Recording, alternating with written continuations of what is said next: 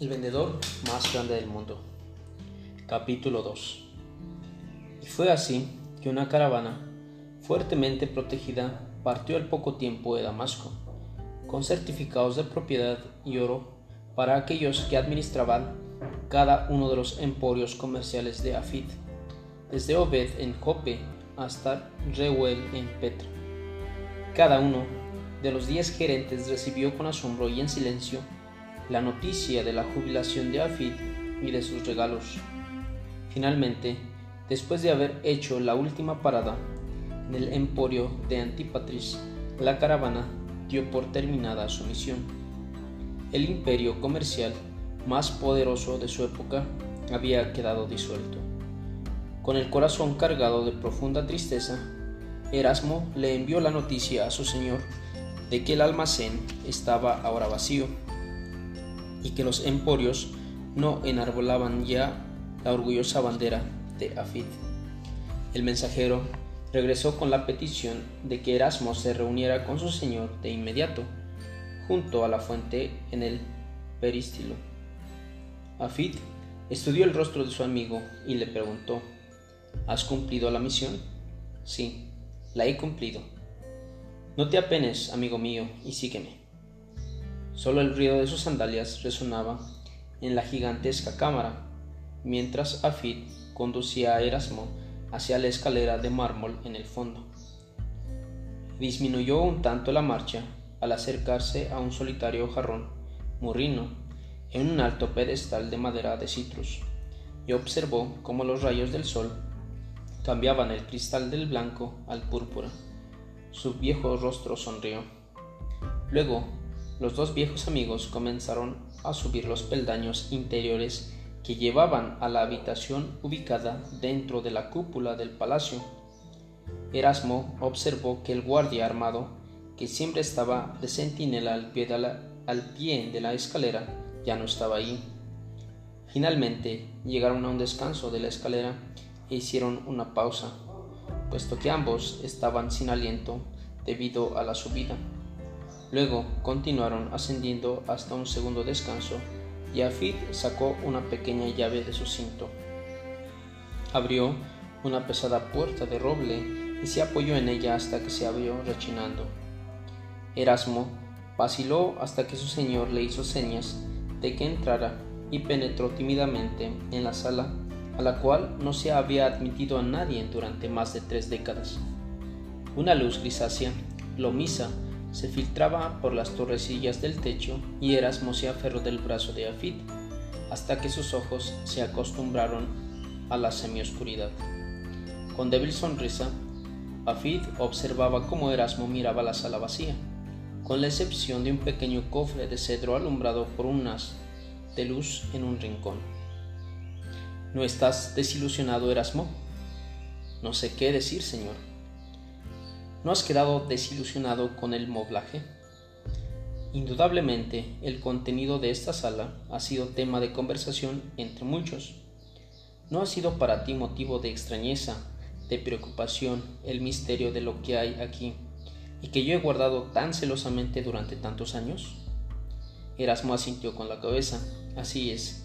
Se ha conversado mucho y han circulado muchos rumores a través de los años respecto de lo que nuestro Señor mantenía oculto aquí en la torre. Sí, amigo mío, yo he oído la mayor parte de ellos. Se ha dicho que había aquí barriles de diamantes, lingotes de oro, o animales salvajes o aves raras. En cierta oportunidad, un comerciante de alfombras persas insinuó que quizá yo mantenía aquí un pequeño harén. Lisha se rió ante la idea, ante la idea de que yo tuviese una colección de concubinas. Pero como lo observas tú, no hay nada aquí excepto un pequeño cofre. Ahora ven adelante. Los dos hombres se sentaron en cuclillas frente al cofre. Y Afid cuidadosamente procedió a desatar correas de cuero que rodeaban al mismo. Aspiró profundamente la fragancia de cedro que emanaba de la madera y finalmente hizo presión contra la tapa, que se abrió suavemente. Erasmo se inclinó hacia adelante y miró por encima del hombro de Afid el contenido del cofre. Luego fijó sus ojos en Afid y sacudió su cabeza con asombro. No había nada en él. No había nada en el cofre, sino pergaminos, pergaminos de cuero.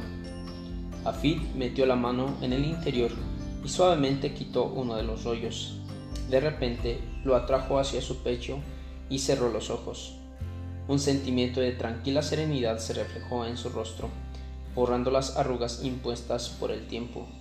Luego se puso de pie y señaló hacia el cofre. Aunque esta sala estuviese repleta hasta el techo de diamantes, su valor no podría sobrepasar al que tus ojos contemplan en este sencillo cofre de madera. Todo el éxito, toda la felicidad, el amor, la paz mental y la riqueza que yo he disfrutado están directamente relacionados con lo que contienen estos pergaminos. Mi deuda hacia ellos y hacia los sabios que me, los confiaron a mi cuidado jamás podrá ser saldada.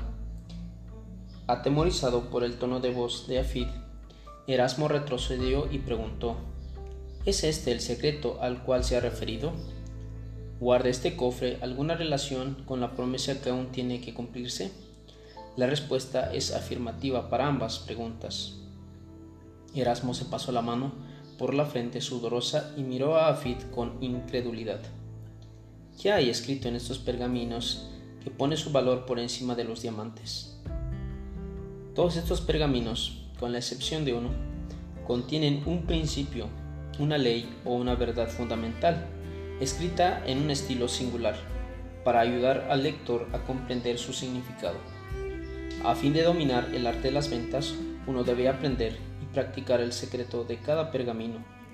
Cuando uno domina estos principios, tiene el poder de acumular toda la riqueza que desea. Erasmo, consternado, fijó la vista en los viejos pergaminos. ¿Tan rico como usted? Mucho más rico, si así lo desea. Usted me ha dicho que todos estos pergaminos, con la excepción de uno, contienen principios sobre el arte de vender ¿Qué es lo que contiene el último pergamino? El último pergamino, como tú lo llamas, es el primer pergamino que debe leerse, puesto que cada uno está numerado para ser leído en orden especial. Y el primer pergamino contiene el secreto que ha sido revelado a un simple puñado de sabios a través de la historia. El primer pergamino, en realidad, nos enseña la manera más eficaz de aprender lo que está escrito en los otros parece ser una tarea que cualquiera puede dominar. Es en realidad una tarea sencilla, siempre que uno esté dispuesto a pagar el precio en lo que respecta a tiempo y concentración, hasta que cada uno de los principios se convierta en parte integral de su personalidad, hasta que cada principio se convierta en un hábito de vida. Erasmo metió la mano en el cofre y quitó un pergamino. Sosteniéndolo suavemente entre sus dedos y señalando con el a dijo. Perdóneme, señor, pero ¿por qué es que usted no ha compartido estos principios con otros, especialmente con aquellos que han trabajado con usted durante largo tiempo? Ha demostrado siempre tanta generosidad en otros asuntos. ¿Cómo es que aquellos que formaban parte de su personal de ventas no han recibido la oportunidad de leer estas palabras de sabiduría y de esta manera enriquecerse también? Cuando menos, todos hubieran sido mejores vendedores de mercancías con tales valiosos conocimientos. ¿Por qué fue que no reveló a nadie estos principios durante todos estos años? No me quedaba de otra. Hace muchos años, estos pergaminos fueron confiados a mi cuidado y tuve que prometer bajo juramento que compartiría su contenido solamente con una persona. Aún no comprendo la razón que motivaba este extraño pedido sin embargo, se me, ordenó, aplicar los principios de los pergaminos a mi propia vida, hasta que algún día apareciera uno que necesitara la ayuda y las directivas contenidas en estos pergaminos, mucho más que yo cuando era joven. Se me dijo que mediante una, alguna señal yo reconocería al individuo a quien debía transmitir los pergaminos, aun cuando fuese posible que el individuo no supiera que estaba buscando los pergaminos. He esperado pacientemente y mientras esperaba apliqué estos principios según se me dio permiso para hacerlo. Con su conocimiento me convertí en lo que muchos llaman el vendedor más grande del mundo. de la misma manera que aquel que me legó estos pergaminos fue aclamado como el más grande vendedor de su época. Ahora bien, Erasmo, quizá entiendas por fin por qué algunos de mis actos a través de los años parecían singulares e imprácticos para ti, y sin embargo han resultado todo un éxito. Tanto mi conducta como mis decisiones fueron guiadas siempre por estos pergaminos. Por lo tanto, no fue por mi propia sabiduría que adquirimos tantos talentos de oro. Yo fui solamente el instrumento de su cumplimiento. ¿Creen aún que aquel que va a recibir estos pergaminos de usted aparecerá después de todos estos años? Sí. Afid volvió a colocar suavemente los pergaminos en el cofre y lo cerró. Aún de rodillas habló con solemnidad diciendo, ¿Te quedarás conmigo, Erasmo, hasta ese día? Y en aquella habitación iluminada por una luz tenue y plomiza, el tenedor de libros extendió su mano y estrechó la de su señor. Asintió con la cabeza y luego se retiró de la sala, como si hubiese recibido un mandamiento sin palabras de su señor. Afid volvió a atar el cofre con las correas de cuero y luego se puso de pie y caminó hasta una pequeña torrecilla. Pasó a través de ella hasta el andamio que rodeaba la gran cúpula. Un viento oriental azotó el rostro del anciano, trayendo consigo el olor de los lagos y del desierto que se extendían en lontananza. El anciano sonrió. Parado ahí, encima de los techos de Damasco, y sus pensamientos se extendieron retrospectivamente a través del tiempo.